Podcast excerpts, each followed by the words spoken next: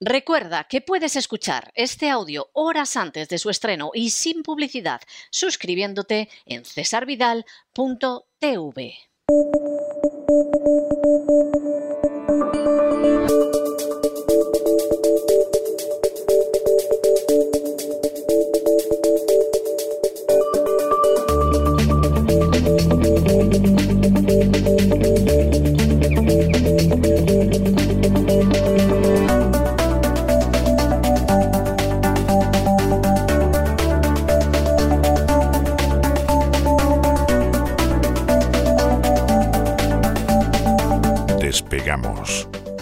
Lorenzo Ramírez.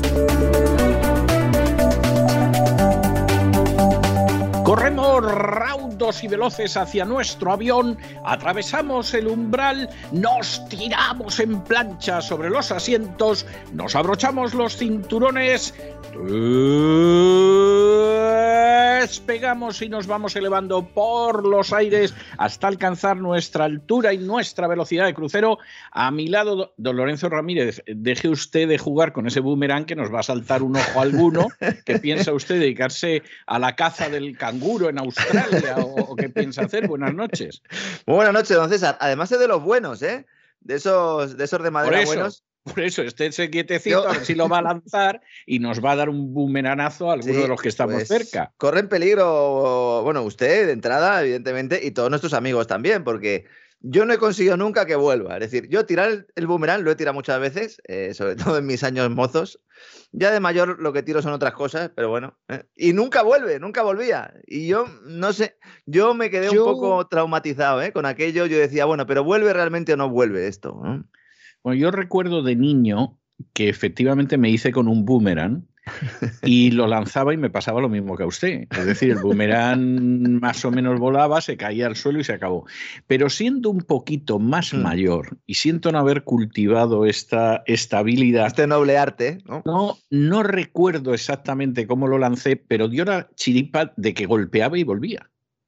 Y entonces durante unos días de unas vacaciones de verano, pues iba yo como un tonto con una tiza, pero más bien en plan un tonto con un boomerang, porque había conseguido lanzarlo y que golpeara y volviera, ¿no? O sea, ahora, no me pregunte usted cómo lo hice, estoy convencido de que salió de, de, chiripón, de casualidad, y luego ya había sabido cuál era la casualidad y siempre lo lanzaba así, ¿no?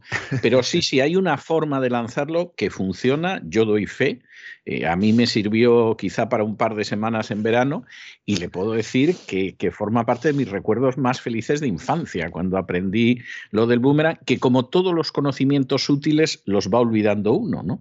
Y se acuerda de otras cosas, pues del nombre de los ministros y cosas así, que no, no tiene ninguna utilidad. o de la deuda que tiene la seguridad social, como es mi caso, ¿no? Estas cosas que no suceden, ¿no? ¿Por qué hablamos de boomerang? Porque ya yo creo que está bastante claro esto de las sanciones boomerang, las sanciones a Rusia que se convierten en un boomerang porque efectivamente las lanzamos o las lanzan nuestros, eh, eh, iba a decir amados burócratas, es que yo como la ironía no se entiende, pues los burócratas ¿no? que dirigen nuestros designios lanzan ese boomerang y luego pues nos vuelve a nosotros con la mala suerte eh, de que nos da en toda la cabeza. Poco a poco están surgiendo voces ya en el mercado que apuntan a que se avecina una crisis financiera global. No somos cuatro locos. Ayer apuntábamos un poco este tema. Es una crisis financiera de la cual todavía no conocemos ni su extensión ni su alcance, pero que está preocupando eh, a los analistas y a los inversores hasta el punto de que algunos de ellos ya están modificando sus estrategias y carteras para protegerse del impacto. La crisis eh, energética, eh, crisis inflacionaria, está provocando ya la parálisis absoluta de la industria en Europa, que ya venía pues, sufriendo serios problemas, como hemos avanzado aquí en los últimos tiempos. Pero las sanciones económicas impuestas a Rusia tras su intervención eh, militar en Ucrania, terminarán golpeando a los países occidentales que las han diseñado, no solo en términos de inflación, que es lo más evidente, sobre todo, eh, pues ahora se habla mucho del precio de la luz, ¿no? El precio de la luz, don César, eh, ya no es que esté en el, en el nivel más alto de la historia, es que yo no sé si en algún momento de la historia va a volver a estar a este nivel. Cuando pase esto. Bueno, bueno, le ha salido usted una frase, pero mortal. No sé si está en el nivel más alto de la historia, pero no sé si habrá un momento de la historia en que esté a este nivel. Mire, don Lorenzo, usted se ha empeñado en que yo le escuche algunas frases y diga, ¿por qué no se me ocurrió a mí antes? Y, hoy lo ha conseguido otra vez. O sea, es que la frase es buenísima, buenísima. Muchas gracias, veniendo de usted además, que bueno, eh, llevo leyendo su libro desde que era no tan pequeñito, porque no nos llevamos tanta edad, pero efectivamente muchas gracias, don César. La verdad es que eh, está poniéndonos a prueba esta crisis a todos. Algunos eh, que llevamos ya tiempo indicando que había problemas, pues no nos estamos alegrando. Otros parece que sí, que se alegran. Eh. Yo en mi caso no, yo en mi caso estoy bastante triste porque podíamos haber evitado en buena medida lo que está ocurriendo más allá de guerras, ¿no? ¿Qué va a pasar además de la inflación? Pues pérdida de estabilidad de un sistema financiero que lleva años caminando a lomos de la política monetaria ultraexpansiva de la banca central, se ha quedado prácticamente sin herramientas y ya está avanzando Bloomberg. No puedo dar más información porque solo lo, lo indica la agencia Bloomberg. Vamos a esperar, yo creo que a lo mejor mañana tras, o pasado, mejor dicho, tras la reunión del Banco Central Europeo, sabremos en más detalles, pero don César se está hablando ya de crear o emitir eurobonos, ya no solo para financiar el Next Generation EU ni para financiar las ayudas al desempleo, como hasta ahora, sino directamente para comprar armas y financiar la energía. Estos son eh, los elementos sostenibles eh, de los que hablamos el otro día. Se iban a incluir en la taxonomía de la Unión Europea. Se estaba planteando que los criterios ESG de sostenibilidad se aplicaran también a las armas. Eh, es una barbaridad, es una locura, pero sabíamos que tenía una razón y la razón es básicamente avalar con el dinero de los impuestos futuros de los europeos la compra de armamento y la financiación de una transición energética que básicamente lo que va a provocar es una recesión de caballo que está ya en marcha, básicamente, ¿no? Yo, ¿Cómo era la canción mm. aquella que cantaba la de Operación Triunfo, la de Europe's Living a Revelation? Era, era lo que... Celebration, Celebration era. A Celebration, pues mire, mejor me lo pone. En eso estamos, o sea, estamos en que Europe's living a celebration. Hmm. Yo era más de Bisbal, de todas formas, ¿eh? pero bueno. Y, No, a mí me da igual, pero es que me bueno, en esa salían todos de coro, cantaba Rosa, pero salían de coro, pero efectivamente, efectivamente lo que vamos a tener es a celebration. ¿eh? En España, ya la aseguradora Mafre es una de las primeras que ha puesto el dedo en la llaga ha apuntado eh, que existe la posibilidad de que se produzca una recesión económica y crisis financiera por los efectos económicos, dicen ellos, de la guerra en el este de Europa, mejor dicho, de las sanciones. Esto se expuso en un webinar, en una conferencia por Internet que, celebró ayer ¿no? la firma Mafra Inversión. Y eso, esa fue la consideración que hizo el economista jefe de la firma, Alberto Matellán. El presidente de BVA, Carlos Torres, también ha advertido a los accionistas de la entidad en una carta que la nueva situación geopolítica y económica que crea el escenario bélico tendrá importantes repercusiones a largo plazo, dice él, ¿eh? eludiendo el, el, follón que tiene BBVA ahora mismo. Claro, más allá de su desembarco en México, bueno, de su desembarco, de su aumento de la cuota de mercado en México, donde ya es líder, el problema que tiene fundamentalmente es Turquía, la inflación es que ahí es, que está creciendo, don César, a, un ritmo espectacular. Es que ahí sí que hay hiperinflación en, en Turquía. Algunos están diciendo que la estrategia de Erdogan en realidad pasaba por crear esa hiperinflación para ser competitivo en la venta al exterior, pero claro, si te cargas tu divisa absolutamente del todo, claro. Yo entiendo que alguno diga, bueno, pues venga, venga, no contenemos mucho la inflación, que se deprecie nuestra divisa, así vendemos más fuera, de acuerdo, pero si tienes una inflación de caballo del 30, del 40, del 50%, pues mm, bueno, es inaudito. Y el banco español que más exposición tiene a Turquía, de hecho es que Turquía es uno de sus principales mercados, es BBVA a través de Garanti. Sin embargo, lo que considera Carlos Torres es que el problema está en el escenario bélico, ¿no? Es una exención de responsabilidades, ¿no? Otros bancos como el Santander... vamos a ver, no solo es que es una exención de responsabilidades que es muy gorda, ¿eh? que es muy gorda, es que, eh, vamos a ver, aquí se podría decir por tu mala cabeza. Es decir, vosotros seguís la política que os dictan, además desde otro continente, pues ahora ateneos a las consecuencias. Y porque la, eh, eh, yo de verdad que eh, sé que hay muchas analistas que nos, que nos escuchan, gente que trabaja en gestoras en fondos de inversión, pensar que la operación de BBVA en Turquía es una operación que se toma por razones financieras o económicas, es vivir en, es vivir en los mundos de Yupi. Totalmente. Totalmente. Turquía se le echa una mano ahí porque Turquía es lo que es. fundamentalmente y entre otras cosas, pues se dedica a ejercer de patio trasero donde lavan sus vergüenzas y cometen todo tipo de fechorías los países europeos y los países de la OTAN que no están en Europa y lo utilizan como un Estado para eso, entre otras cosas para financiar el terrorismo islámico. Si es que para qué vamos lo, andando. Lo cual, lo cual, por otro lado, volvemos a lo mismo, es que nunca se aprende lo que hay que aprender, porque con Turquía ya también, por eso de que Turquía está donde está, que esta es otra de las canciones, claro, es que... tuvimos la crisis de los misiles en el 61. Es, Mm. que, es que, claro, como, como no se aprende de la historia, se desconoce y se sustituye por mitos y por propaganda y por películas, pues claro, al final siempre se tropieza en la misma piedra. Es decir, hubo, hubo una vez érase una vez, once upon a time, ¿no? que, que, resulta que Estados Unidos colocó misiles en Turquía, en la puerta de Rusia.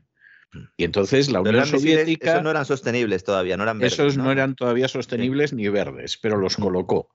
Y entonces la Unión Soviética respondió con el intento de colocar misiles en Cuba. O sea, tú me pones misiles en la puerta, yo te pongo misiles en la puerta. La gente suele conocer solo la segunda parte de esa historia. Solo conoce la, la segunda parte y además cree que se rindió Khrushchev y tal. No, se llegó a un acuerdo, se llegó a un acuerdo, yo creo que además eh, bastante sensato en el sentido de decir, bueno, usted retira, yo retiro los misiles de Cuba, a la vuelta de unos meses los retira usted de Turquía y aquí no ha pasado nada, que fue efectivamente lo que sucedió. Esa vez, a diferencia de lo que de lo de no vamos a extender la NATO al este, pues ahí efectivamente Kennedy cumplió su promesa y ahí quedó la cosa. O sea, en un susto de campeonato, pero ahí quedó la cosa. Entonces, de esto no se acuerda nadie. Y de pronto tú decides que adelante con los faroles. Bueno, pues, pues bueno, pues luego hay sustos y lo que no puedes hacer es darte como que no te has enterado. O sea, bueno, para que, que, se acuerde es la gente, así. primero tendría que conocerlo y quizás el problema venga de ahí, ¿no? De que como solo se están contando las cosas en un sentido, eh, ahora mismo también, ¿no? Ahora mismo es la época en la que más acceso a información tenemos y, y en la que prácticamente en una hora o en dos horas con una conexión a internet y un poquito de pericia puedes enterarte perfectamente de lo que está pasando en el mundo y, y es el momento, sin ningún, ningún lugar, a dudas, en el que hay más idiotas en el mundo, es evidente. O sea, eso de falta salir a la calle, esto es evidente, ¿no? Otros no, bancos. Yo, yo no estoy seguro de si hay más o simplemente se nota. O sea, Hombre, ahora, ahora es fácil detectarlos porque van solos. Por ahora es que más, es muy fácil detectarlos, pero yo no sí. estoy seguro. ¿eh? Bueno, a lo mejor hacen más ruido, ¿no? Podría decir alguno, ¿no? O y son más, más tomados los medios, sí, sí. Seguramente sea eso. Otros bancos, como el Santander, ya incluyeron la guerra en Europa como uno de los riesgos para este año, pero esto no se ha publicado en España. ¿Por qué? Porque de Santander, que son muy cucos, a quien eh, han enviado el informe financiero con estos riesgos, el de cierre de 2021 actualizado, fecha, a fecha 2 de marzo, es al regulador bursátil de Estados Unidos, que con ese pocas bromas. Con la Security and Exchange Commission, pocas bromas. ¿eh? Comparado con la CNMV, pues desde luego, eh, bueno, es que la sola comparación ya, yo creo que, que pues nos lleva a un lugar en, el que no en el que no queremos estar. Al otro lado del Atlántico, los mensajes en Estados Unidos son muy explícitos ya. ¿Eh? Comentábamos ayer que la agencia Bloomberg avisaba de que la crisis de liquidez de Rusia podía convertirse en una crisis de crédito global. Hablamos también ayer de los indicadores eh, de los credit default swaps, los derivados financieros que sirven para cubrir el riesgo de impago y que en el caso de la banca se están disparando en los últimos días. No comenté una cosa que es importante. Expliqué lo que es este activo, lo que es este producto eh, como herramienta aseguradora, pero claro, también sirve al especulador para apostar a que alguien va a caer.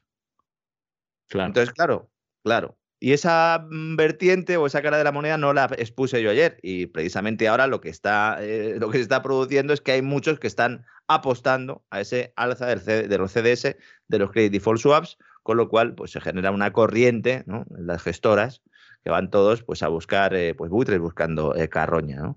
Lo que pasa es que, claro, la carroña se llama Credit Suisse, Deutsche Bank y Goldman Sachs. Entonces, claro, a lo mejor carroña, carroña es, pero estamos hablando de gigantes espectaculares eh, que son entidades de referencia ¿no? en, sus respectivos, eh, en sus respectivos países ¿no? y también en, todo el mundo. Entonces se está empezando a descontar que van a tener problemas para hacer frente a sus obligaciones. La política monetaria al final de los últimos años ha hecho muy dependiente al sector financiero de la liquidez de la banca central. Esto lo hemos contado ya muchas veces. Los tipos de interés eh, en mínimos históricos han destruido pues, la parte alta de las cuentas de resultados de las entidades, la del margen de intereses, que al no permitir que los ingresos vinieran de la mano del negocio tradicional bancario. Y esto había comenzado a cambiar parcialmente, sobre todo después de que la Reserva Federal pues dijera que iba a comenzar esas, esas subidas de tipos, esa subida de las tasas de referencia, y empujando así a otros bancos centrales que se vieron obligados a medio filtrar que iban a hacer lo mismo, porque el Banco Central Europeo eh, solo ha hecho eso, ¿no? El Banco de Inglaterra sí los ha subido, en, en eh, eh, el de México los, los, ha subido varias veces, el Banco de Rusia por razones evidentes, pero excepto los turcos, yo creo que todos han iniciado esa senda, ¿no? Esto explica el buen comportamiento en bolsa, o explicaba en lo que iba de año, hasta que ha llegado la guerra, sobre todo las sanciones, posteriores al inicio de la guerra, y ahora existe incertidumbre sobre eh, los próximos movimientos de las autoridades monetarias globales. Aunque algunos están especulando con la idea de que el mayor riesgo a corto plazo eh, para los mercados es que se produzca una restricción de la financiación, es decir, que haya un problema para financiarse, por lo menos eh, que sea más caro, lo que realmente le está preocupando ahora a los que saben es el riesgo crediticio que se avecina, un credit crunch, porque el mercado puede no ser capaz de digerir eh, las pérdidas derivadas de las sanciones y la crisis de liquidez posterior que se puede producir después, ¿no? Hay algunas entidades, como ING, que en, un informe que han publicado también esta semana, eh, indicaban que ellos consideran que los mayores problemas se van a producir en los bancos que tengan más exposición al este de Europa, pero admiten de alguna manera que puede existir ese contagio. ¿no? Hay aproximadamente unos 100.000 millones de dólares de deuda rusa en bancos extranjeros. La agencia bancaria está bien, ¿no? Está bien. Y que se sepa, ¿eh? ojo, que se sepa. Exactamente, que se sepa. Usted lo ha dicho. Y luego hay, hay, otra serie de activos, que, pero fijándonos un poco en la deuda rusa en bancos extranjeros, la Agencia Bancaria Europea indica que las entidades con un mayor riesgo son Societe General, que es la que más tiene con diferencia. Cuidado con este banco, eh, muy bien relacionado eh, con ACS, básicamente, y con Florentino Pérez. son uña y carne, prácticamente. Mm cosas que tiene la vida, ¿verdad? Cosas que tiene el mercado. Aunque Unicredit eh, también lo, está pasando bastante mal porque también tiene mucha exposición, pero eh, hay que tener en cuenta que en un mundo como el actual, de globalización financiera, las perturbaciones en la cadena de pagos se transmiten al resto del sistema de forma imprevisible. Y este es el mayor problema que hay, que no se puede prever, porque las, las tuberías, las cañerías por donde transcurre el curso del flujo financiero, se paralizan. Se paralizaron ya en 2008-2012, se paralizaron en otoño de 2019 con aquella crisis del mercado de repo en Estados Unidos y ahora estamos eh, viendo un poco este efecto, ¿no? Porque un impago en un área tiende a provocar más impagos en otro lugar. Y llega un momento en el que la cadena experimenta una ruptura y ahí se puede decir que se produce el credit crunch. Entonces, con la expulsión de Rusia del mundo de las finanzas internacionales, expulsión que todavía no se ha producido, porque es que he estado revisándolo, eh, yo de verdad no sé cómo el personal no, nos informa un poco mejor, sobre todo para informar a los demás. Hasta el 12 de marzo no están expulsados los eh, bancos eh, rusos seleccionados del sistema SWIFT. Estamos a 8 de marzo. Sí. No es que quede mucho, pero vamos, todavía no queda mucho, claro, exactamente. Entonces, se están anticipando movimientos, sí, pero todavía no se ha producido. Entonces, una vez que esa expulsión de Rusia se haga efectiva, esto va a crear muchas interrupciones en los pagos y existe la posibilidad de que se produzca ese evento de credit crunch. Estamos hablando de una economía eh, que tiene muchos vínculos con el exterior a través de exportaciones de materias primas y también exposición bancaria. Y muchos de estos vínculos, y por eso decía antes que es una cifra que a lo mejor puede ser mayor, tienden a ser opacos porque después de las eh, eh, sanciones que se pusieron a Rusia, mm, pues después del golpe de Estado del Maidán de 2014 y la posterior anexión de Crimea, eh, muchos vínculos eh, con Occidente de Rusia pues permanecen ocultos básicamente para que no fueran sancionables, ¿no? Y esto está generando mucha incertidumbre. Hay gestores de inversión que van incluso más lejos y apuntan que estamos a las puertas de una crisis financiera de una magnitud comparable a la que se produjo tras la caída de Lehman Brothers. Hay gestores en esta línea. Una de ellas es Casey Woods, eh, que es la consejera delegada de ARK Invest, una de las gestoras estrellas de Wall Street, que la verdad ya venía avisando de la fragilidad de los mercados tras años de adicción a la droga monetaria y aunque estaba en hora de bajas, otra vez resurge eh, su mensaje, ¿no? Muchos se están olvidando ya. ¿Usted ha visto la segunda parte, a lo mejor no, de la película de dibujos animados de Buscando a Nemo, que es Buscando a Dory? No, eso no lo he visto. Vi buscando a Nemo y me emocioné. ¿eh? Eh, tengo que reconocer, también es verdad que iba, creo recordar que fui con mi hija y ahí en el cine y tal, y me acabé emocionando, pero la otra no la he visto, ¿no? Pues buscando a Doris la película de la amiga de Nemo, bueno, también sale en la primera, ¿no? Que se olvidaba de todo, la pobre, que, no tenía memoria a corto plazo, ¿no? Entonces se iba olvidando de todo. Pues yo creo que un poco todos eh, somos Dory en estos momentos, o por lo menos está sucediendo eso en la sociedad actual, porque muchos están olvidando del escenario del día antes de la intervención rusa. Parece que el día antes de la intervención rusa todo iba estupendamente, oiga. El día antes. Crecimiento eh, económico, recuperación, escudo social, la pandemia se estaba acabando. El día antes. Eh, el día antes y meses antes, y el año pasado, el año de antes, había gente que yo me encontraba en el supermercado o paseando, cosa por el estilo, y todos o casi todos se acordaban de la madre de Biden y no en un sentido precisamente elogioso ni afectuoso. ¿eh? Que luego le quieran cargar el muerto a Putin es otro cantar, pero, pero vamos, la inflación de este país no ha tenido una inflación igual en los últimos 40 años. el mundo, el mundo. Y el mundo igual. ¿Eh? O sea, lo de Ucrania hay gente a la que le viene de maravilla para taparse las vergüenzas y luego hay gente que le, le viene como una pedrada en el ojo. Y en el caso de Europa es que yo no puedo evitar tener la sensación de que Europa está pagando sus muchos pecados. ¿eh? O sea, créame que tengo que resistir la tentación de pensar que lo que sucede en Europa no es una especie de manifestación de justicia cósmica en el sentido de Europa ha ido haciendo todo mal por pura corrupción, por puro egoísmo, por puro abandono de lo que tenía que defender y de pronto le va a venir todo de golpe. O sea, y, y, me gustaría equivocarme, me gustaría equivocarme porque en ese panorama pueden sufrir lo indecible decenas de millones de personas en Europa. pero, pero no puedo evitar pensarlo. Si es por justicia cósmica, que repartan un poco, ¿eh? porque la Reserva Federal no se puede ir de rositas. Bueno, eh, vamos a ver qué pasa con la Reserva Federal, ¿no? el eslogan debería ser desde 1913 haciendo el mal, ¿no? Sí, efectivamente. efectivamente, sí, sí. Sí, bueno, pero yo no descarto eso en una fase ulterior. Es más, tengo la sensación de que además eso es lo planeado. Recuerde usted que según el conocido vídeo tantas veces citado en este programa, no tendrás nada y serás feliz, para el año 2030 Estados Unidos ya no es la primera potencia mundial. No nos dicen si es la segunda, la tercera o la decimoquinta, ¿eh? o sea que ahí no, no sabemos nada. Pero el anuncio es que para el 2030 Estados Unidos no va a ser la primera potencia mundial.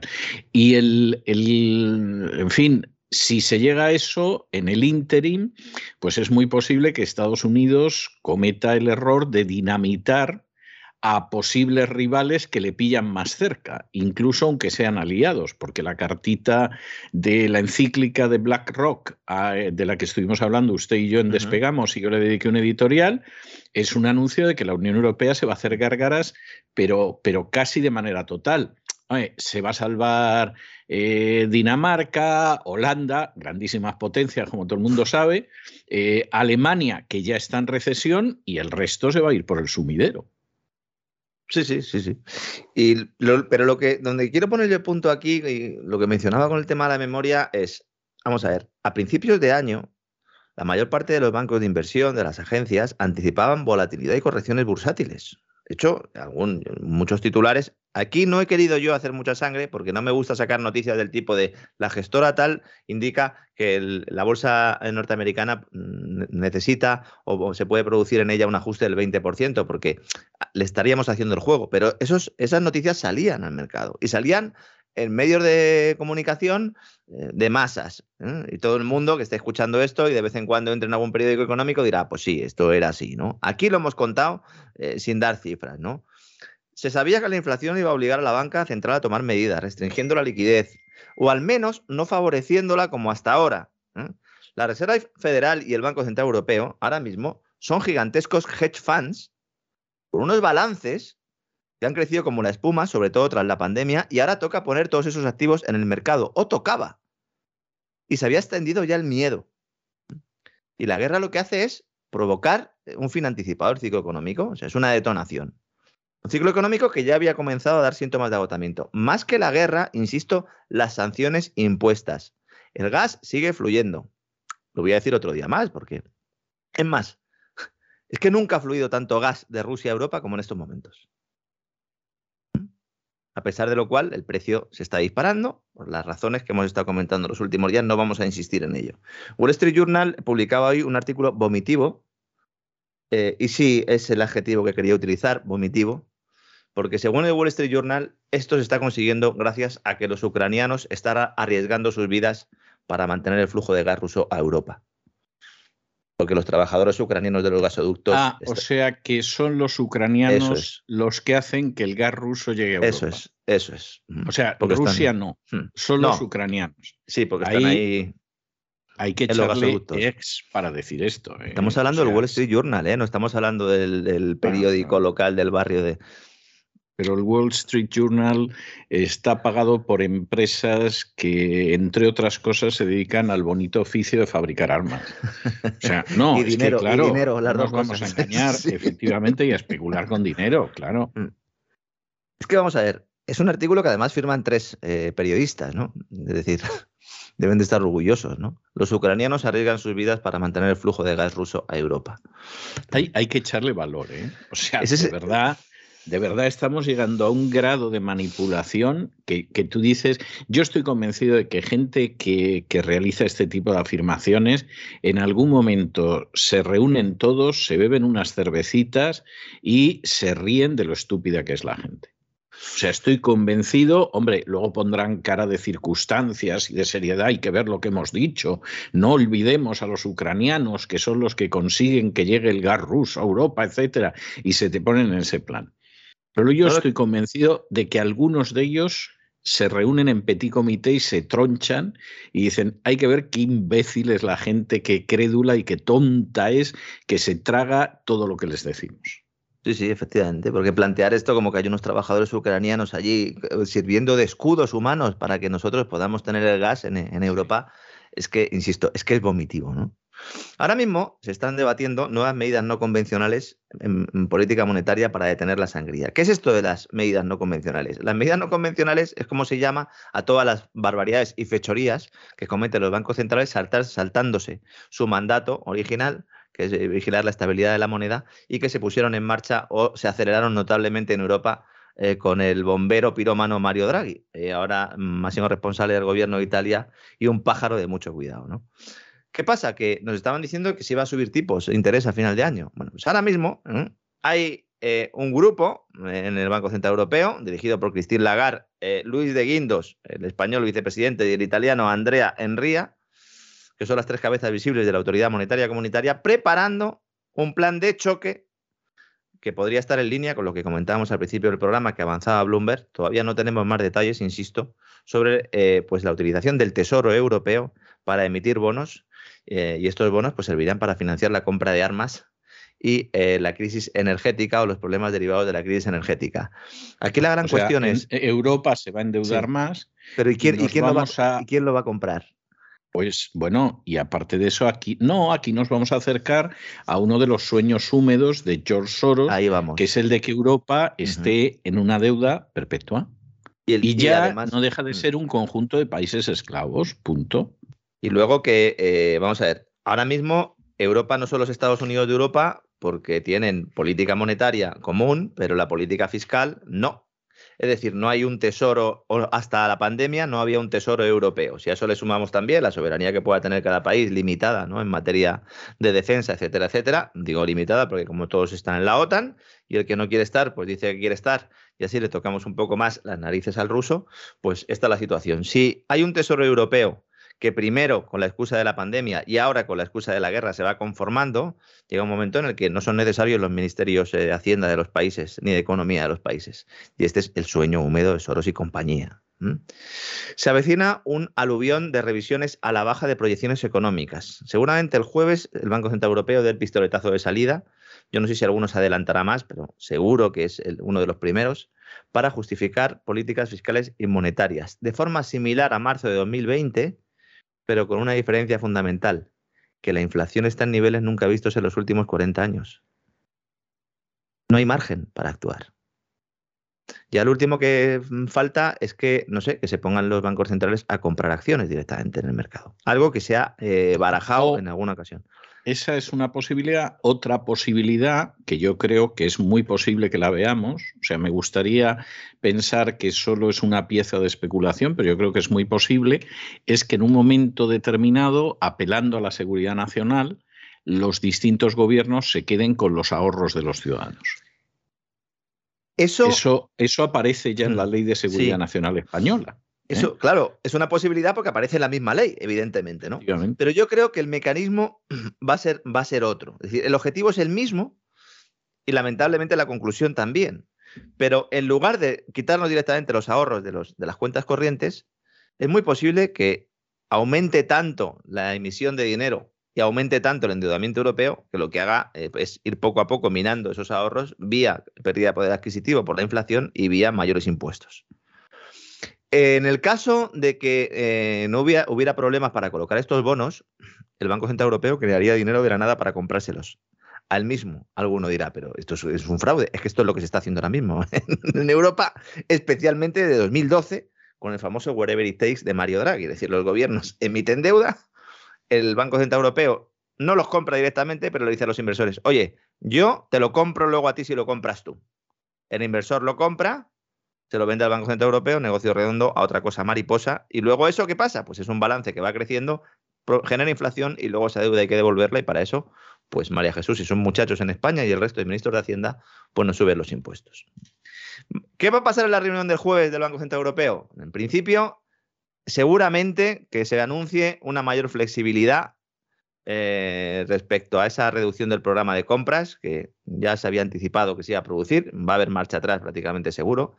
Respecto a los tipos de interés, no va a haber cambios, porque cuando están en el cero, pues ya para aplicar tipos negativos, pues ya lo que tienes que hacer es hacer que desaparezca el efectivo y quitarle el dinero directamente a la gente de la cuenta corriente, que es otra de las cosas que se están planteando a medio plazo, evidentemente, lo hemos explicado aquí. Y es muy posible que el programa este de emergencia de compra pandémica, que es el, eh, como se llamaba el programa de compra de deuda pública y privada de empresas, empresarios, mejor dicho, de las grandes empresas que les sirven para financiarse a un coste bajo y de los propios estados, que iba a terminar en marzo, mute y se transforma en un programa de emergencia, en lugar de pandémica, pues de emergencia bélica o, de emergencia rusa o, ¿Mm? Ya se inventarán algo. Para los nombres estos, otra cosa no, pero para los nombres son buenos. Para los nombres son buenos, sí, sí. sí. A veces los nombres que inventan son tan buenos que son ridículos. Pero, no, las cosas como son, no nos vamos a engañar. Pero para los nombres son buenos, ¿eh? Todo esto lo vamos a ver, vamos a ir viendo Mm, digo que lo vamos a ver y estoy hablando mucho en condicional, porque es que me consta que esta misma mañana estaba hablando Windows con Lagarde de esto. Es decir, no se crea que todavía lo tienen muy claro. Si ya estaban perdidos antes, supongo que cuando tengan dudas llamarán al teléfono que tengan del G30, el grupo de los 30, que nuestros suscriptores, los suscriptores de cesavidal.tv, ya eh, conocen bien. ¿Por qué? Pues porque dedicamos un programa del Gran Reseteo dedicado a este grupo de los 30, que es un grupo muy desconocido y que es el grupo que dirige los designios de la Banca Central Mundial, global. ¿eh? Cuando mucha gente se pregunta, bueno, ¿cómo puede ser que todos los bancos centrales actúen un poco a la vez? No, es que la Reserva Federal marca el camino. No, no, señores. No es la Reserva Federal que marca el camino. Está el Banco Internacional de Pagos, el BIS, y por encima el grupo de los 30 Búsquenlo en internet, en grupo de los 30, ¿eh? si, no, son suscriptores, y vean, vean la plantilla que tiene este equipo. Una de las razones de que todavía no haya llegado la sangre al río de verdad en, materia financiera es que el impacto total de las sanciones aún no se ha propagado por el sistema. Como digo, eh, la exclusión formal de los siete bancos rusos del sistema de mensajería SWIFT no entra en vigor hasta el 12 de marzo y lo que estamos viendo ahora fundamentalmente es consecuencia del bloqueo en el acceso a las reservas del Banco Central, ¿no? del Banco Central de Rusia. El punto principal, que hay mucha gente que no, eh, que no ve, es que la acumulación de las reservas de Rusia, al igual que la de otros productores de petróleo y gas, como Noruega o Arabia Saudí también, ha servido como fuente de financiación en los mercados occidentales. Y ha creado y ha hecho, se ha hecho dependiente de unas complejas cadenas de transacciones que ahora no es que peligren por las sanciones, es que directamente se bloquean. Es difícil seguir con precisión cuál es el flujo del dinero en, estos momentos, ¿no? Se sabe que Rusia, por ejemplo, en la primavera de 2018, cogiendo datos del Tesoro de Estados Unidos, se sabe que vendió unos 81 mil millones de dólares de deuda eh, pública que tenía de, Estados Unidos, los famosos treasuries, los bonos del Tesoro de Estados Unidos, el activo refugio por excelencia, tenían unos 96 mil millones y vendió 81 mil millones, aparentemente para evitar futuras sanciones. Entonces, claro, se generó bastante miedo en aquel momento. ¿Y quiénes salieron a apagar el fuego? Pues dos economistas del, del Consejo de Relaciones Exteriores, del CFR, otro organismo globalista por excelencia, que dijeron, no, no, esto no puede ser, vamos a intentar tranquilizar al mercado y después de estudiarlo detenidamente, eh, no sé si con una pistola en la cabeza, concluyeron que bonos por valor de 38 mil millones de dólares en manos rusas simplemente habían desaparecido de los registros de Estados Unidos. No porque los hubiera vendido Rusia, sino que se los había llevado fuera de Estados Unidos para protegerse de la incautación estadounidense. Para que vean nuestros amigos hasta qué punto esto viene de lejos. Dinero que. Sí, esto, esto no es nuevo. No, no. Dinero que supuestamente está en Bélgica y en las Islas Caimán. ¿Mm? Lo publicaba Financial Times esta semana eh, citando a miembros del Consejo de Relaciones Exteriores que decían, no está claro si sigue ahí el dinero. Bueno, pues que vayan a darse una vuelta por allí, porque el Consejo de Relaciones Exteriores y las, las Islas Caimán. Claro, más que nada porque las Islas Caimán pues se tienen muchas cuentas bancarias de miembros del Consejo de Relaciones Exteriores, ¿no? Sí que llamen, no sé, que eh, llamen al abogado de Epstein, que a lo mejor les puede echar una mano. Si no se ha suicidado en la cárcel todavía. Que este que sepamos sigue vivo todavía, ¿no? Sí, sí, este que sepamos sigue vivo, pero, pero le pueden detener en cualquier día y, se suicidan en la cárcel. ¿eh? Sí, no, es el. No sé, van a poner un botón directamente de suicidio en la celda y así pues se evitarán eh, muchos problemas, ¿no? Sí. Cuidado, que aunque mucha gente no lo sepa, es una paradoja, pero es que la economía es así. Uno de los principales proveedores de dólares a Europa en los últimos años ha sido Rusia. Porque, claro, siendo el dólar la divisa de reserva en el comercio de hidrocarburos, ¿quién es nuestro vecino que nos vende hidrocarburos y quién es nuestro vecino que es una potencia en los hidrocarburos? Pues Rusia. Entonces Rusia proporcionaba dólares al viejo continente. ¿Ahora qué va a pasar si Rusia no puede acceder a sus dólares? Hay problemas ahora de oferta de dólares justo cuando la Reserva Federal se supone que tiene que empezar a subir tipos, es decir, justo cuando tiene que empezar a restringir esa oferta de dólares. Mm. Yo creo que todo apunta al mismo sitio. El, insisto, el que no lo quiera ver, eh, pues perfecto, mm, será más feliz que yo seguramente, ¿no? Pero es así. En el caso de la banca española, el crecimiento de la morosidad es el gran riesgo del que nadie quiere hablar, pero que existe, que ha sido maquillado gracias a los créditos ICO, lo comentamos aquí también. Sí. A ver, los créditos ICO están avalados por el Estado en un 80%. Es decir, cada vez que una pyme, un autónomo, una empresa no devuelve un crédito ICO, nosotros los contribuyentes ponemos 8 de cada 10 euros que no se devuelven. Bien, estupendo, estupendo, estamos encantados. Y el otro 20, pues el otro 20 lo ponen eh, los bancos. Bien.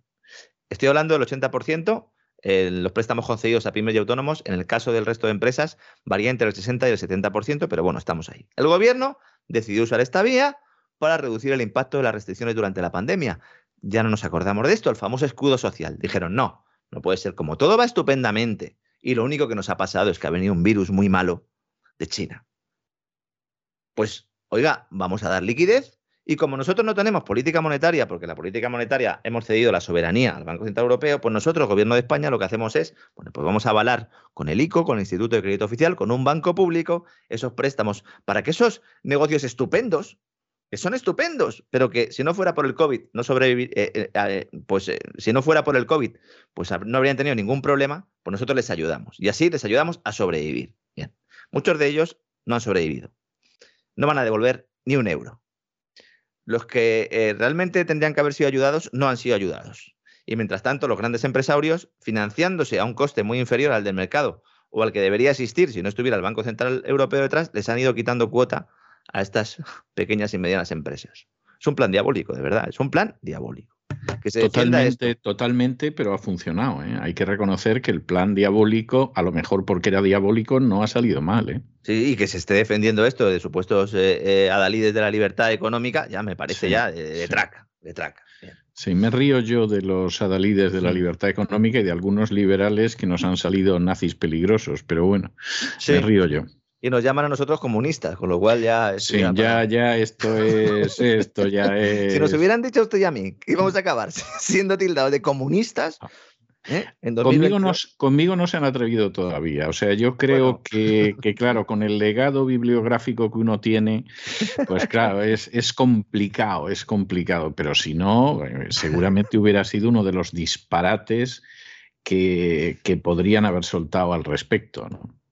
Las entidades financieras, a pesar de que solo son responsables de, ese 20% de los impagos de los préstamos concedidos, están tan preocupados que están eh, hablando ahora mismo con el Banco Central Europeo, el Banco de España e incluso el Ministerio de Economía para que les permitan trucar las cuentas y no reconocer la morosidad de estos préstamos en sus registros. Fantástico, fantástico, muy bien, muy bien.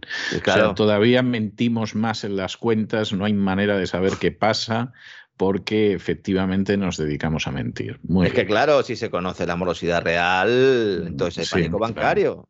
razón de Estado, seguridad Con razón, con razón además lo del pánico bancario, porque efectivamente es que el panorama es de bigotes si han acudido al Ministerio de Economía ya es porque el Banco Central Europeo y el Banco de España les han mandado a freír gárgaras. A ver, el Banco de España, aunque mucha gente piense que depende del gobierno de España, el Banco de España depende del Banco Central Europeo. Eh, a la limón con el gobierno de España, pero fundamentalmente depende del BCE. Y han ido a Nadia Calviño y Nadia Calviño les ha dicho que de momento no les permite realizar esta ingeniería contable. Digo de momento porque en cualquier Real Decreto o en cualquier Consejo de Ministros, en la letra pequeña de algún anteproyecto de algo, pues lo meterán y al final eh, pues lo conseguirán. Pero bueno, todo esto se produce en un contexto de reducción de provisiones, es decir, ya después de la pandemia o después de lo peor de la pandemia, después de las restricciones, para ser eh, eh, más exactos, los bancos habían decidido pues ya no hacer muchas provisiones. Provisiones es el dinero que guarda un banco pues mm, mm, estimando que va a tener eh, problemas a medio plazo. Entonces, oiga, pues guardo una parte del beneficio, ¿no? Y con esa parte del beneficio luego puedo cubrirme, ¿no? Y no sufrir problemas de capital en el futuro. Y habían empezado ya a repartir de dividendos como locos, claro, mm, para atraer, o más bien para que no se marchan a sus accionistas. Sí. yo creo, yo creo, don Lorenzo, que tenemos que empezar a pensar en lo que va a venir después, porque, mire, tuvimos coronavirus, Hmm. Guerra. Sí. Eh, se supone que ahora va a venir una recesión económica de bigotes. Y lo que yo no sé si lo que viene a continuación son los extraterrestres o el meteorito. Yo apuesto por el cataclismo primero, cataclismo. Sí, eso seguro. Con, no sé, ya, ya que estamos a lo grande, ¿no? Con no sé, que se alteren los ejes de la Tierra, ¿no? O algo así, ¿no? Que, el Sáhara se vuelva a convertir en un vergel o alguna barbaridad de estas. O sea, ¿usted cree que eso lo vamos a tener antes de los extraterrestres? Porque... Sí, sí, claro, porque los extraterrestres se supone que luego cuando vengan tienen que venir a echar una mano, ¿no? Aunque luego sea que bueno, y los extraterrestres, en el conocido vídeo que recomendamos a la gente que vean cesarvidal.com, eh, el de No tendrás nada y serás feliz, sí que nos dicen que los vamos a conocer antes del 2030. ¿eh? O sea, los extraterrestres van a aparecer en algún momento por ahí. ¿eh? Lo que no sabemos exactamente es si los extraterrestres aparecen antes o aparecen después. Es decir, en qué momento aparecen eh, lo ignoramos. Pero lo que sí es bastante claro es que aparece que aparecen. Cuidado, cuidado que también, tiene, también hay proyectos secretos sobre esto. No, pues por eso lo digo. Y además, que no lo han ocultado. O sea, de manipulación, todo lo que está pasando está donde está. Yo no sé si en algún momento, si la actualidad nos deja, sobre todo en verano, hacemos un, programa sobre esto, pero hay, hay un proyecto que se llama el proyecto Bluebeam, que incorpora incluso el, uso de hologramas para, para manipular a la gente y pensar que estamos ante una invasión extraterrestre. Es decir, o sea, la capacidad del mal para, para inventar nuevas cosas es, es tremenda. Y no sé, pues eh, no, la verdad es que no sé lo que sucederá después, pero yo apuesto por el mensaje de la, catástrofe climática, que no sé si utilizarán algún evento. Eso, eso en algún momento va a aparecer. Sí, sí, en el momento en el eso que haya... usted por seguro que hay un momento en que va a haber catástrofe climática. Eso, vamos. Y nos dirán, os lo dijimos. Os lo dijimos. El Tito, Bill, el Tito Bill ya os avisaba en su libro, cuando ya acabó lo de la pandemia y os dijo que venía ya eh, lo malo. Si es que además no hicisteis caso. Y además sois responsables de estas muertes. Y entonces a partir de ahora ya podremos modificar vuestro comportamiento. ¿no? Sí, sí. No, no, yo creo que eso no tiene, no tiene vuelta de hoja. Eso, eso nos va a pillar. Y lo que yo ya no sé si los extraterrestres aparecen, como usted dice ya, cuando todo es caos y negrura. Y entonces aparecen para salvarnos y vamos, lo que digan los extraterrestres va a ir a misa, literalmente, porque creo que el Papa Francisco les va a ofrecer hasta un té en el Vaticano y a ver cómo consigue llegar a algún tipo de acuerdo y eso, bueno, ya sea que aparezcan los extraterrestres y digan que las apariciones de Fátima eran ellos y no era la Virgen y fastidiemos el negocio. O sea, entonces ya esto sería mm. tremendo. Pero, pero evidentemente eh, yo es una de esas cosas que, que no se me ocurriría bajo ningún concepto descartarla. Pero vamos a ver, no porque a mí se me ocurra, que me parece un delirio. Es decir, a mí pensar en eso me parecería un delirio sino porque en el famoso documental ya nos advierten de que aparte de que Estados Unidos va a dejar de ser la primera potencia mundial, pues es que nos vamos a encontrar, por si alguien no se ha percatado todavía, de que van a llegar los extraterrestres. Y bueno, ya, ya si estos te advierten eso, te mete lo peor. El Foro Económico Mundial hay una obsesión con, este tema, además que, viene desde hace tiempo. Y bueno, pues es que es la posibilidad que tienen, ¿no? De ya directamente tener un enemigo externo, como decía Paul Krugman, el economista de cabecera, premio Nobel también, de Obama y de la Progress norteamericana. Que tiene bueno, puede ser un enemigo externo o puede ser el aliado interno. O sea, es que todo depende de cómo se vaya. y, de cuántos vengan, ¿no? De cuántos vengan, ¿no? Exactamente, y de lo que van a hacer y a qué se van a prestar. Y, bueno, por supuesto. Como el del chiste, ¿no? Que vienen los indios. Dice, ¿son amigos o enemigos? Dice, deben ser amigos porque vienen mm. todos juntos, ¿no? Exactamente. a, lo mejor vienen, pero no son amigos, ¿no? Los que vienen, ¿no? Sí, o, vienen todos juntos, efectivamente, y hay que llegar a la conclusión de que son amigos y a saber lo que va a ser de nosotros. Pero insisto, o sea, quiero subrayar esto mucho, no sea que me confundan con algún otro programa que no es precisamente muy riguroso. O sea, esta es una cuestión que, no es que yo la diga ni lo digamos ninguno de nosotros. Esta es una cuestión que aparece en ese vídeo del Foro Económico Mundial y que, bueno, ya te vas horrorizando bastante con lo que cuentan, pero cuando te dicen que antes del 2030 encima nos vamos a encontrar con los extraterrestres, eh, bueno, esto ya puede ser algo por demás, ¿no? Sí, sí. Y mientras tanto, pues en la vida real, eh, todo el mundo pasando las canutas, ¿no? Precio de la luz que se dispara, los embargos hipotecarios, hemos conocido ahora, ¿verdad? Que se han disparado un 60%. Pero lógico. Alguno dirá, por la guerra de Ucrania, por la guerra de... No, son datos de cierre de 2021. ¿Mm? Es que es tremendo. Un 60, ¿eh? me dice usted. Se disparan un 60%. ¿eh? Alcanzan su nivel máximo en cinco años. ¿Mm? Embargos de vivienda habitual por impago de hipoteca. ¿Mm? Es cierto que no estamos hablando de unas cifras muy altas, en torno a 20.000 en el año, entonces claro, si se produce un incremento, pues la tasa es espectacular. Pero estamos hablando de 2021, el año del escudo social, de la recuperación, recuerdan todos nuestros amigos, ¿verdad? Pues efectivamente, embargos de vivienda habitual. Se están cebando sobre todo en los que compraron entre 2005 y 2008. Y vivienda, me refiero, evidentemente. ¿Y qué pasó entre 2005 y 2008? 2005 y 2008 es el pico de la burbuja anterior, antes de explotar. Cuando nos decían aquello de los precios de los pisos nunca bajan. No, con la entrada en el euro ya no va a haber problemas para financiarse a, largo plazo. Yo de todo eso me, me, acuerdo porque era entonces era relativamente joven y, entonces yo recuerdo esa historia y, en fin, estamos donde estamos.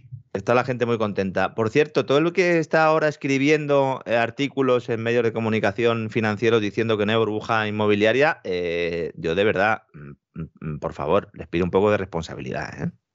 Bueno, pero a saber, a saber para quién trabajan. ¿eh? Sí, pero es que vamos a ver, es que si es evidente en algún momento de la historia reciente, desde la anterior crisis financiera, que hay una burbuja inmobiliaria, es ahora. Es que es evidente. Ya, ya, eso es cierto, don Lorenzo. No, no se lo discuto porque creo que tiene usted toda la razón del mundo. Pero recuerde usted que hay liberales en España que trabajan para los empresarios. Con nómina.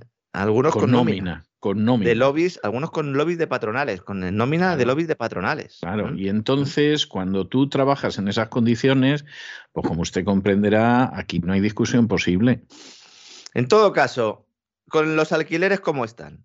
Con la hipoteca, que si suben los tipos de interés, pues imagínense la hipoteca. El recibo de la luz, que bueno, el recibo de la luz ya directamente, insisto, el que todavía esté en España en la tarifa regulada PVPC, por favor, que entre en internet y si es una persona mayor que llame a su hijo o a quien sea y que por favor que se cambien al mercado libre que nos llevan diciendo desde hace mucho tiempo que en el PVPC, que en el mercado regulado estaba uno cubierto ante las subidas de los precios, pero después de las reformas del gobierno, las dos que hizo, eh, esto ya no es así, hasta el punto de que ahora mismo los únicos que están ahí en el PVPC son los que están en el bono social y gente que no tiene información para saber que, es que van a pagar seguramente el recibo de la luz más alto de su vida en el próximo mes en, el mes de, Su vida, de su, vida, vivida hasta ahora. Claro. O sea, que no se hagan ilusiones en el sentido de, bueno, es el más alto de mi vida, pero hasta aquí hemos llegado con los faroles. No, no. Luego resulta que también habrá que llenar el depósito del coche, o por lo menos echar gasolina, ¿no? Algunos se ha comprado una jeringuilla para echar gasolina porque no puede pagar más, ¿no?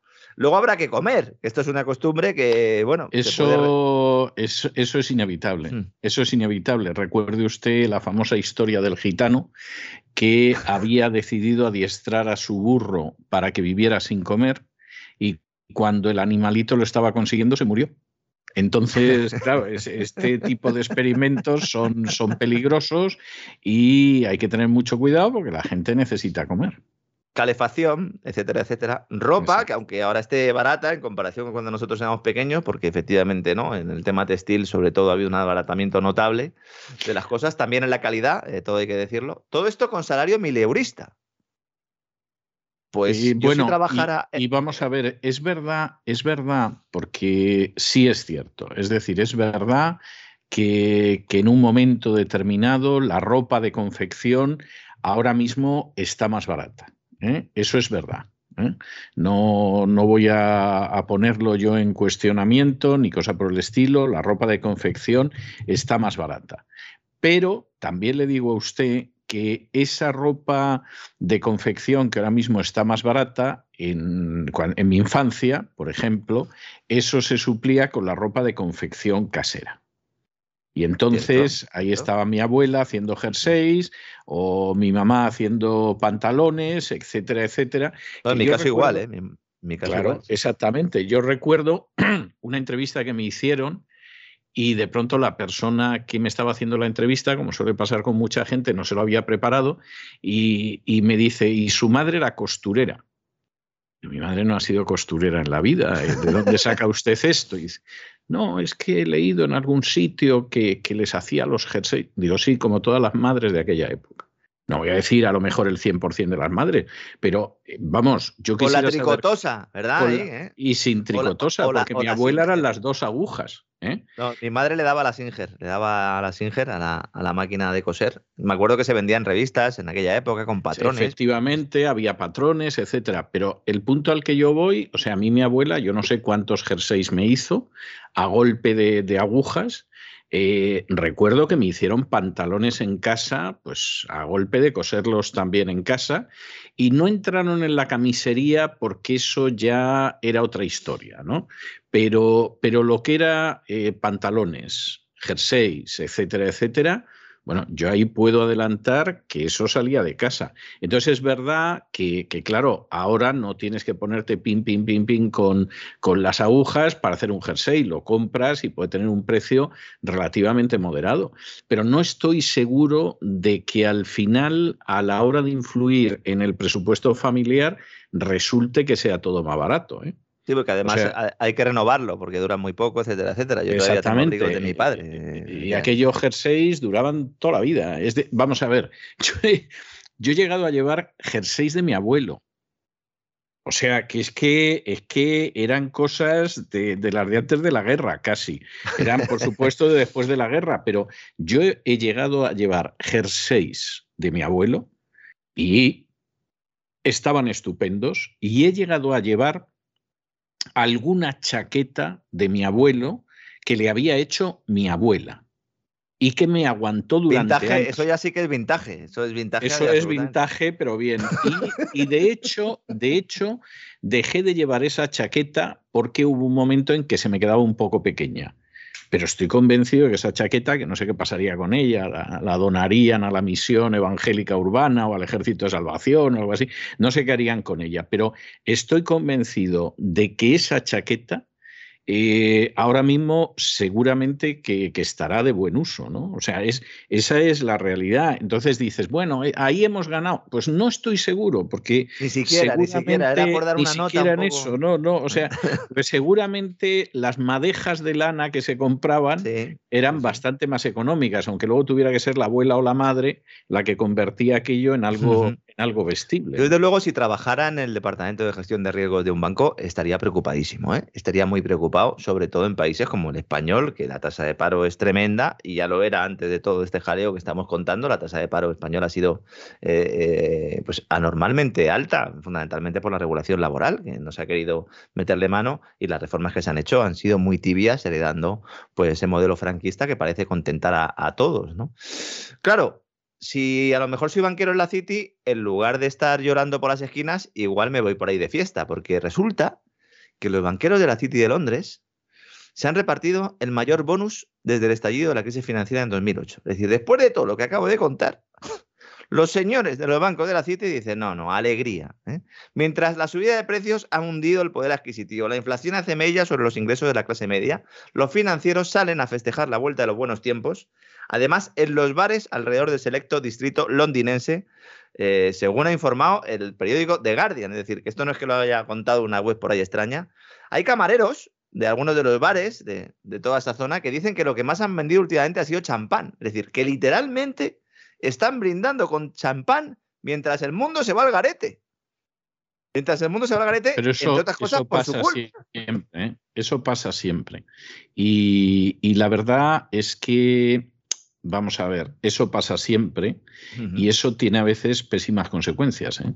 Una de las cosas eh, que más llamaba la atención en, Rusia, en la época de la revolución, en, en Petrogrado, era que mientras que había problemas, por ejemplo, para surtir de pan, y a lo mejor se quedaban dos o tres días que no había suministro de pan y otros suministros eran difíciles, sin embargo, los restaurantes de lujo funcionaban de maravilla y el champán corría a mares. Y por supuesto la idea es que esto va a durar, porque en algún momento eh, van a llegar los alemanes, van a poner orden, eh, lo mismo, el zar eh, si no regresa, regresará otro, y aquí todo va a seguir igual. Y una mañana, de pronto, los bolcheviques se levantaron con la, con la estrella roja torcida y ya sabemos lo que pasó después. Entonces, vamos a ver, evidentemente la situación no voy a hablar al sur del Río Grande, ni de África, ni de Asia, pero es verdad que la situación de las sociedades occidentales a día de hoy no hace prever un estallido social, es decir, la gente se ha empobrecido mucho, pero no se ha empobrecido tanto, pero no tiremos en exceso de la cuerda, ¿eh? porque si a la gente la van a echar de su casa, si a la gente no hay manera de que encuentre trabajo, bueno, y, es que trabaje va a tener una pérdida de poder adquisitivo, claro, tremenda, por una inflación los que, Los que trabajan se quedan sin ahorros y, y, más que vivir sobreviven, etcétera, etcétera. No tiremos demasiado de las cuerdas ni tiremos demasiado del champán, porque, se saca la guillotina a pasear, ¿no? exactamente, en algún momento, como empiece algún tipo de revuelta social, pues, pues a lo mejor, bueno, nada, se sofoca inmediatamente o a lo mejor empieza a arder todo el bosque y verás tú lo que se van a reír los del champán. El presidente libro COVID-19 de Great Reset ya eh, preconiza esto. Ella dice que va a haber eh, revueltas. Eh, lo que pasa es que no estaba hablando por el tema de la guerra, pero sí él planteaba ¿no? que esa transformación del mundo que ellos han llegado a denominar gran reseteo, que básicamente pues, es la agenda globalista de toda la vida, trufada ¿no? con esa cuarta revolución industrial de transformación eh, completa de los procesos productivos, pues que todo eso va a provocar altercados y que va a provocar hecatombes. Y entonces hay que buscar responsables para asignarle esas hecatombes. Mire, le voy a poner un ejemplo uno de los diarios digitales españoles, no uno de los, eh, eh, no el más leído, pero bueno, sí está entre, entre los más leídos. Eh, la noticia que más visitas ha tenido hoy es cinco freidoras sin aceite para comer sano. No me cabe la menor duda. O sea, lo comprendo perfectamente. Por cierto, tengo que decir que al menos las freidoras que yo conozco de ese tipo fríen de maravilla. Pues mire, me la apunto porque yo estas no las conocía. Mm. Yo, yo no le puedo hablar de marcas ni nada. pero ¿dónde la enchufo? Porque esto habrá que enchufarlo, ¿no? Claro, claro. Hombre, yo le puedo decir porque efectivamente eh, cuando mi hija me habló de una freidora sin aceite, eh, yo inmediatamente pensé, sí, hombre, claro, y una hogaza sin harina, ¿no? O sea, ya puestos, y un vino sin uvas. Es que allí en Estados Unidos se nos está echando a perder, ¿eh? En lo gastronómico, don César. ¿eh? no, no, no, pues yo no me la he comprado, pero, pero sí tuve ocasión de ver cómo funcionaba. Y efectivamente, lo que fríes, que además lo fríes sin aceite, queda muy rico.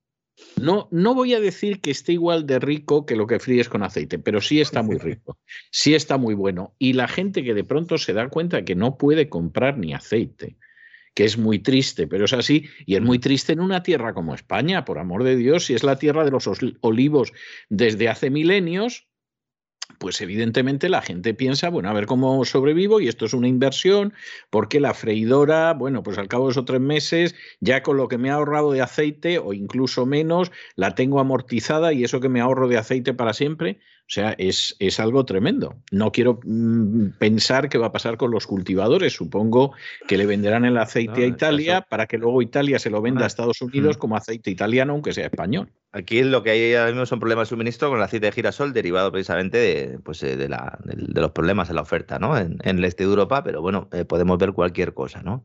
Sobre todo, eh, es que yo de verdad, mm, vamos a ver, el CNI, don César, el Centro Nacional de Inteligencia, ha alertado al gobierno diciendo que Rusia prepara un ciberataque para que España no pueda pagar a los parados. Esto es, esto, es, esto es vergonzoso, de verdad. No me diga, de verdad que ha dicho eso. Mire, eh, vamos a ver, vamos a ver. Le voy a hacer una pregunta y no piense usted que es capciosa mm. ni es malvada.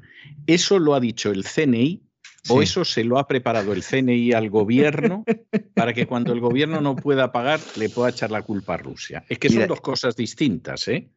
Fíjese, eso se lo eh, digo. El mensaje es, el Centro Criptológico Nacional del CNI y el INCIBE, que son los que se encargan de la seguridad cibernética, han interceptado movimientos de Moscú como represalia por la presencia militar en Letonia y el liderazgo de Borrell contra la invasión de Ucrania. Esto es aún más gracioso. Mire, esto, esto vamos, ya me ha sacado usted de dudas, esto es un invento del CNI. O sea, esto, esto no es un informe de los especialistas del CNI. ¿eh?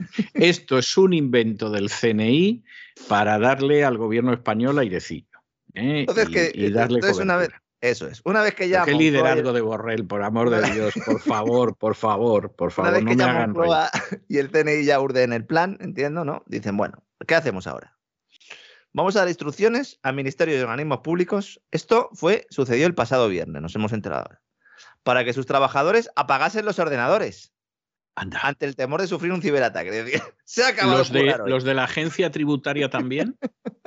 pues eh, en realidad se dio instrucciones a todos. No sé si alguno que tenía algún bonus pendiente ha seguido trabajando hasta altas horas de la pues mañana. mire lo que le voy a decir, ¿eh? y que nadie lo tome como una, como una invitación, ni mucho menos. Pero si efectivamente los perversos hackers rusos quieren hundir España, lo primero que tienen que hacer saltar por los áreas es la agencia tributaria, porque a partir de ese momento el Estado se colapsa. Sí, sí, sí. O sea, se colapsa totalmente. En otro país no pasaría eso. ¿eh?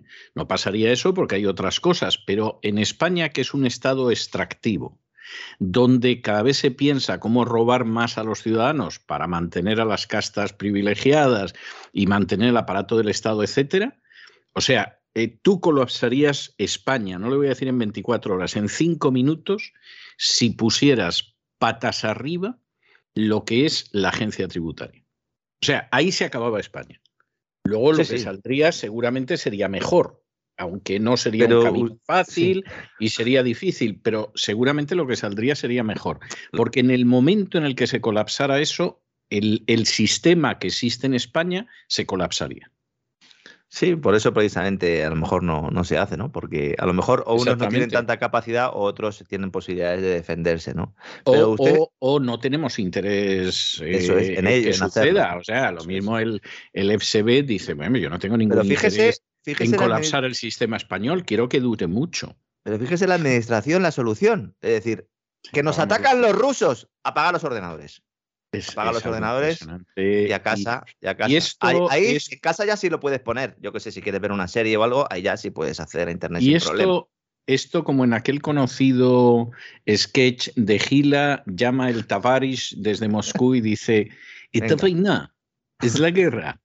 Vamos a atacarles apaguen los ordenadores. Algo así, algo así. Algo así. O sea, y entonces van los otros y apagan los. Esto, mire, insisto en ello, a lo mejor me equivoco, pero esto para mí que no es un informe de los especialistas del CNI.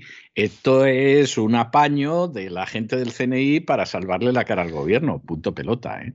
Sí, sí, y además ya se especifica, la cosa va ya creciendo a lo largo de esta semana y ya se dice que el ciberataque tiene como objetivo el Servicio Público de Empleo Estatal. Es decir, ya lo ah, que faltaba. Exactamente. O sea, como si le hiciera falta. Como si le hiciera falta al SEPE que le ataque nadie. Como si le hiciera falta al SEPE, que ha estado paralizado. Bueno, decían que era más fácil que te tocara la lotería, que te cogieran el teléfono en el Servicio Público de Empleo Estatal. Yo conozco, bueno, lo comentamos, ¿no? La temporada pasada. Yo conozco a uno al, que, al que le cogieron el teléfono en plena pandemia. Estuvieron a punto de entrevistarle en cuarto milenio. ¿eh? Pues claro, es que era algo inaudito. ¿Cómo podía suceder, no? Por favor, señores, por favor. Si la única misión del Ministerio de Trabajo en estos momentos y del Ministerio de la Seguridad Social, la única misión es asegurar que se pague las prestaciones sociales.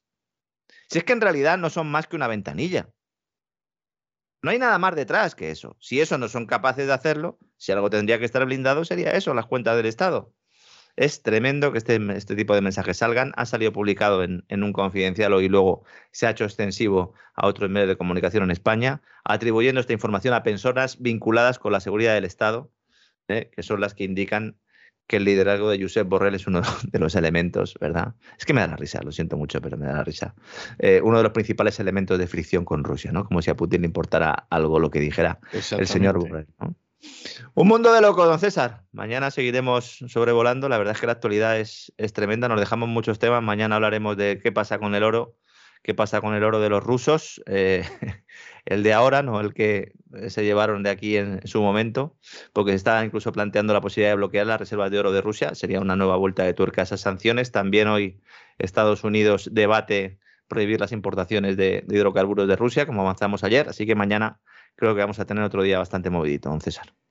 No, no me cabe la menor duda. ¿Y cuándo no es fiesta? O sea, es que, es que estamos en una situación que usted me dirá cuándo no es fiesta. Si es que estamos, desde luego, vamos a ver, nos podemos quejar de cómo van las cosas en el mundo, pero de ausencia de noticias, sobre todo de noticias que sean importantes, de eso no nos podemos quejar, porque además como nosotros contamos todo, si acaso lo que nos falta es tiempo. Los que ocultan, manipulan y esconden cosas eh, lo tienen más difícil porque tienen que estar contando el mismo rollo siempre, pero ahora no el peligro, ahora el peligro o el peligro, la gran dificultad es, saber dónde poner el foco. Porque eh, a la propaganda masiva se suma que hay tanta información que está destinada pues, a hacer que nos perdamos en los árboles sin ver el bosque, y ver el bosque cada día es más difícil, a todos nos cuesta. Y bueno, pues nosotros aquí todos los días en nuestro vuelo intentamos aportar claves para que cada uno luego ya en su casa en su tiempo libre si tienen, y si no tienen lo saquen, pues ya vayan un poco precisando e investigando lo que les interese más, porque ahora mismo prácticamente todo es propaganda. Yo lo que me estoy preguntando es si al final llegan los extraterrestres, que yo personalmente no creo en ello, pero, pero lo Me voy a poner en cuentos de la tercera fase para ir calentando. lo dice el foro de Davos y el foro económico mundial si no son extraterrestres que paguen publicidad, a ver cómo demuestras que eran comunistas. O sea, ahí, ahí va a haber gente que, va a pasar. claro, que te pongan una publicidad de la Vía Láctea, a lo mejor, ¿no? Tienen que poner alguna publicidad, por lo menos que se oiga. Y a continuación, pues aliens, no sé qué, no sé cuántos, y metes algo de publicidad, porque es que si no, a ver cómo demuestras que son comunistas. O sea, que a lo mejor lo son, ¿eh? O sea, yo ni entro ni salgo, carezco de elementos de juicio incluso para saber si existen, pero, pero va a haber gente que la va a colocar de nuevo en un AI, vamos. En fin, don Lorenzo, un abrazo muy fuerte y hasta mañana, Dios mediante. Un fuerte abrazo, César, hasta mañana.